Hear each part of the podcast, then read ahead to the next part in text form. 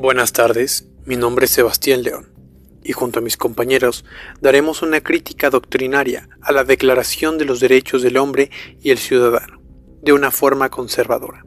Por lo tanto, pido su comprensión. Como un referente, me gustaría mencionar que la Declaración de los Derechos del Hombre y el Ciudadano fue aprobada en 1789 por una Asamblea Nacional Constituyente en Francia, formando así uno de los documentos más importantes de la Revolución, marcando el fin definitivo del feudalismo y el absolutismo, dando paso al nuevo régimen, donde la burguesía, apoyada en ocasiones por las masas populares, se convirtió en una de las fuerzas políticas dominantes en Francia, con el lema Libertad, Igualdad y Fraternidad. Con fundamento en el artículo 6 de dicha declaración, me permito mencionar que la ley es la expresión de la voluntad de la comunidad, donde todos los ciudadanos tienen que colaborar en su formación, ya sea personal o por medio de un representante. Pero, les pregunto, ¿debe ser igual para todos? Claro que tomando en cuenta que la ley es para proteger o para sancionar sabiendo que todos los ciudadanos son iguales ante ella. O es lo que dicen. Todos son iguales, elegibles para todos los honores y colocaciones, empleo, conforme a sus distintas capacidades, sin ninguna otra distinción. Los invito a que sigan escuchando este podcast para poder llegar a una conclusión sobre las críticas a esta declaración. Ahora tendremos el gusto de escuchar la crítica de José Pablo Guzmán. Buenas tardes a todos. Gracias Sebastián por el uso de la palabra. Tengo una opinión contraria a la Declaración de los Derechos del Hombre y del Ciudadano de 1789, puesto que en su artículo noveno nos dice que la ley debe reprimir severamente todo rigor que no sea necesario para el aseguramiento de una persona, pues yo pienso que no tiene que reprimir el rigor de la ley, al contrario, tiene que cohibir todo rigor para el aseguramiento de la víctima y que el indiciado y posteriormente imputado obtenga una sanción que incluya la pena de muerte. También creo que el artículo 10 y 11 deberían ser derogados, ya que pienso que la religión tiene que tener el mismo derecho a juzgar a las personas ya que tendremos una mejor vida al estar con la iglesia y que ella se encargue de todo. El artículo 11 nos habla sobre la libre comunicación de los pensamientos y de las opiniones. Es uno de los derechos más preciados del hombre. Todo ciudadano puede, por tanto, hablar, escribir, imprimir libremente, salvo la responsabilidad que el abuso de esta libertad produzca en los casos determinados por la ley a lo que igual estoy completamente en contra, ya que tenemos que tener controlados al pueblo, ya que eso mantendrá el respeto hacia sus superiores. Por lo cual, en conclusión, yo estoy en contra de la declaración de 1789.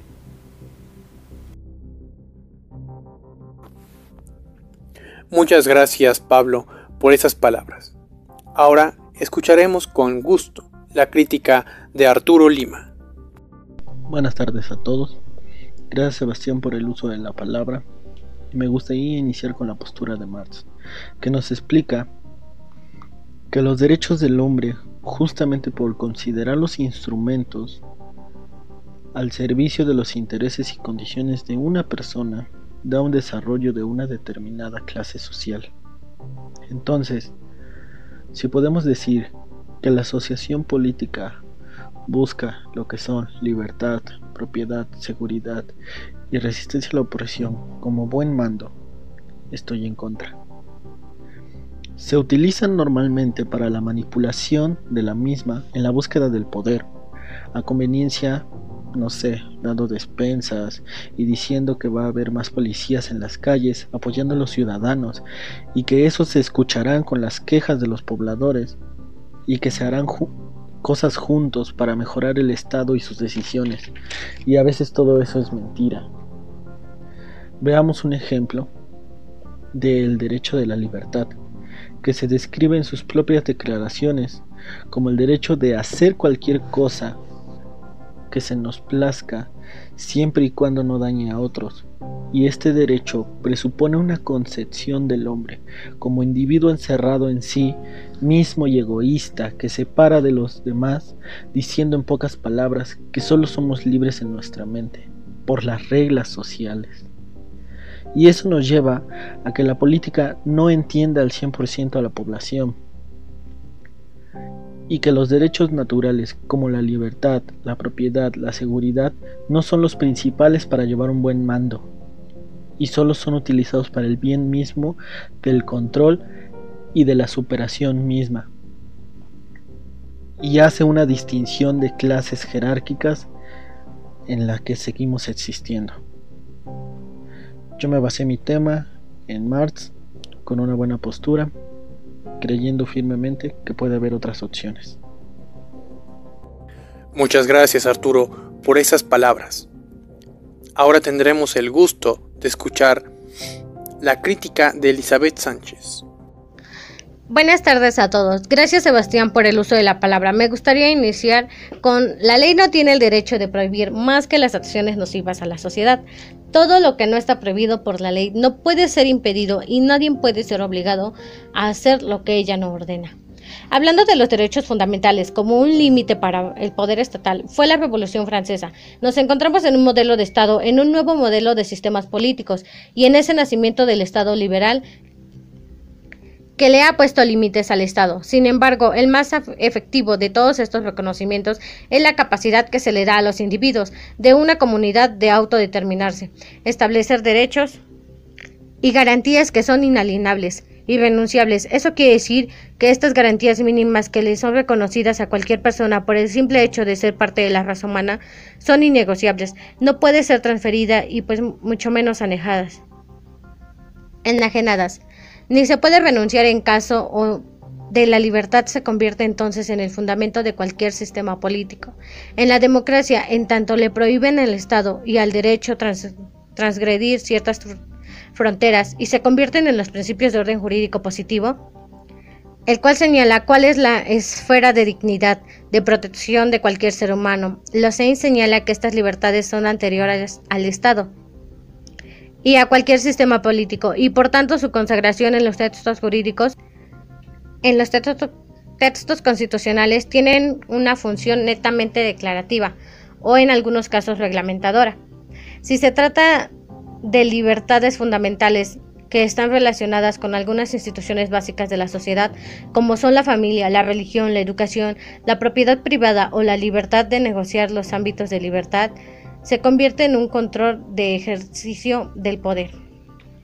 En al menos tres esferas. Primero, como ya lo vimos, son un núcleo esencial en cualquier sistema político, es decir, la supervivencia del sistema político va a depender en gran medida del reconocimiento de esas libertades de actuación que tienen los seres humanos de, acuerdo con unas instituciones básicas, entendiendo también la libertad como la institución básica.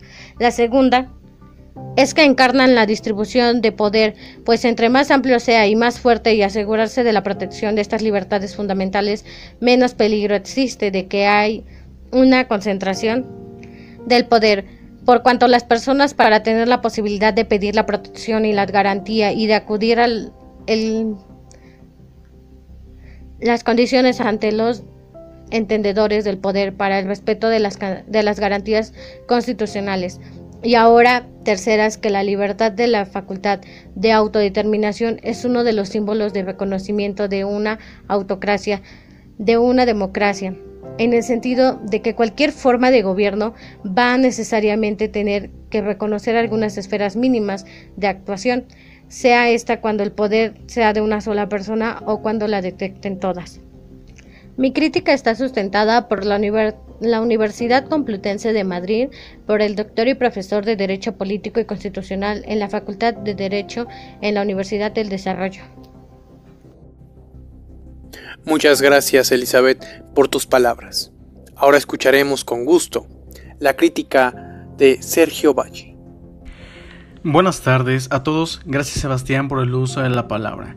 Me gustaría iniciar con que la libertad es un valor amplio que se encuentra entre los valores sociales, humanos, religiosos y democráticos, de allí que la libertad como valor que forme parte de diversas áreas de estudio y análisis como la filosofía, la religión, la ética o la moral, entre otras. Tan importante es respaldar, asegurar y limitar la libertad de cada individuo, que por ello forma parte de los derechos humanos que son inalienables y cuyo derecho se ve limitado cuando se afecta la libertad del otro.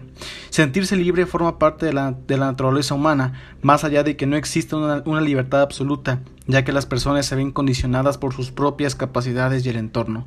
La libertad como valor se, se, debe ejercer desde la individualidad de cada persona, con respecto y responsabilidad moral. La libertad no se trata de llevar a cabo cualquier acción sin importar sus consecuencias en el entorno. La libertad se refiere a saber hacer el uso de las habilidades que cada quien posee. A pesar de que se trata de una de las características y derechos fundamentales del ser humano, la libertad en muchos casos se ve condicionada por factores externos que impidan la realización de, de la misma.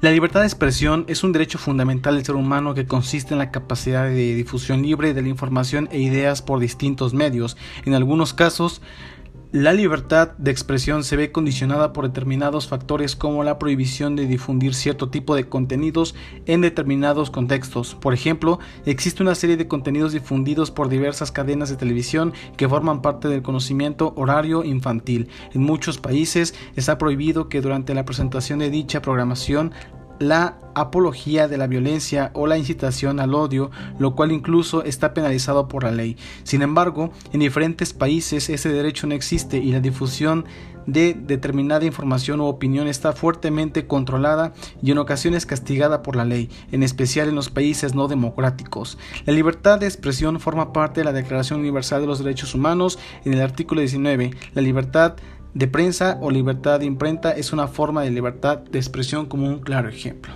Y todo esto está fundamentado de acuerdo al profesor titular de la Filosofía del Derecho de la Universidad de Salamanca, José Antonio Ramos Pascua. Muchas gracias Sergio por estas palabras. Para finalizar, tendremos el gusto de escuchar la crítica de Alexis Torres.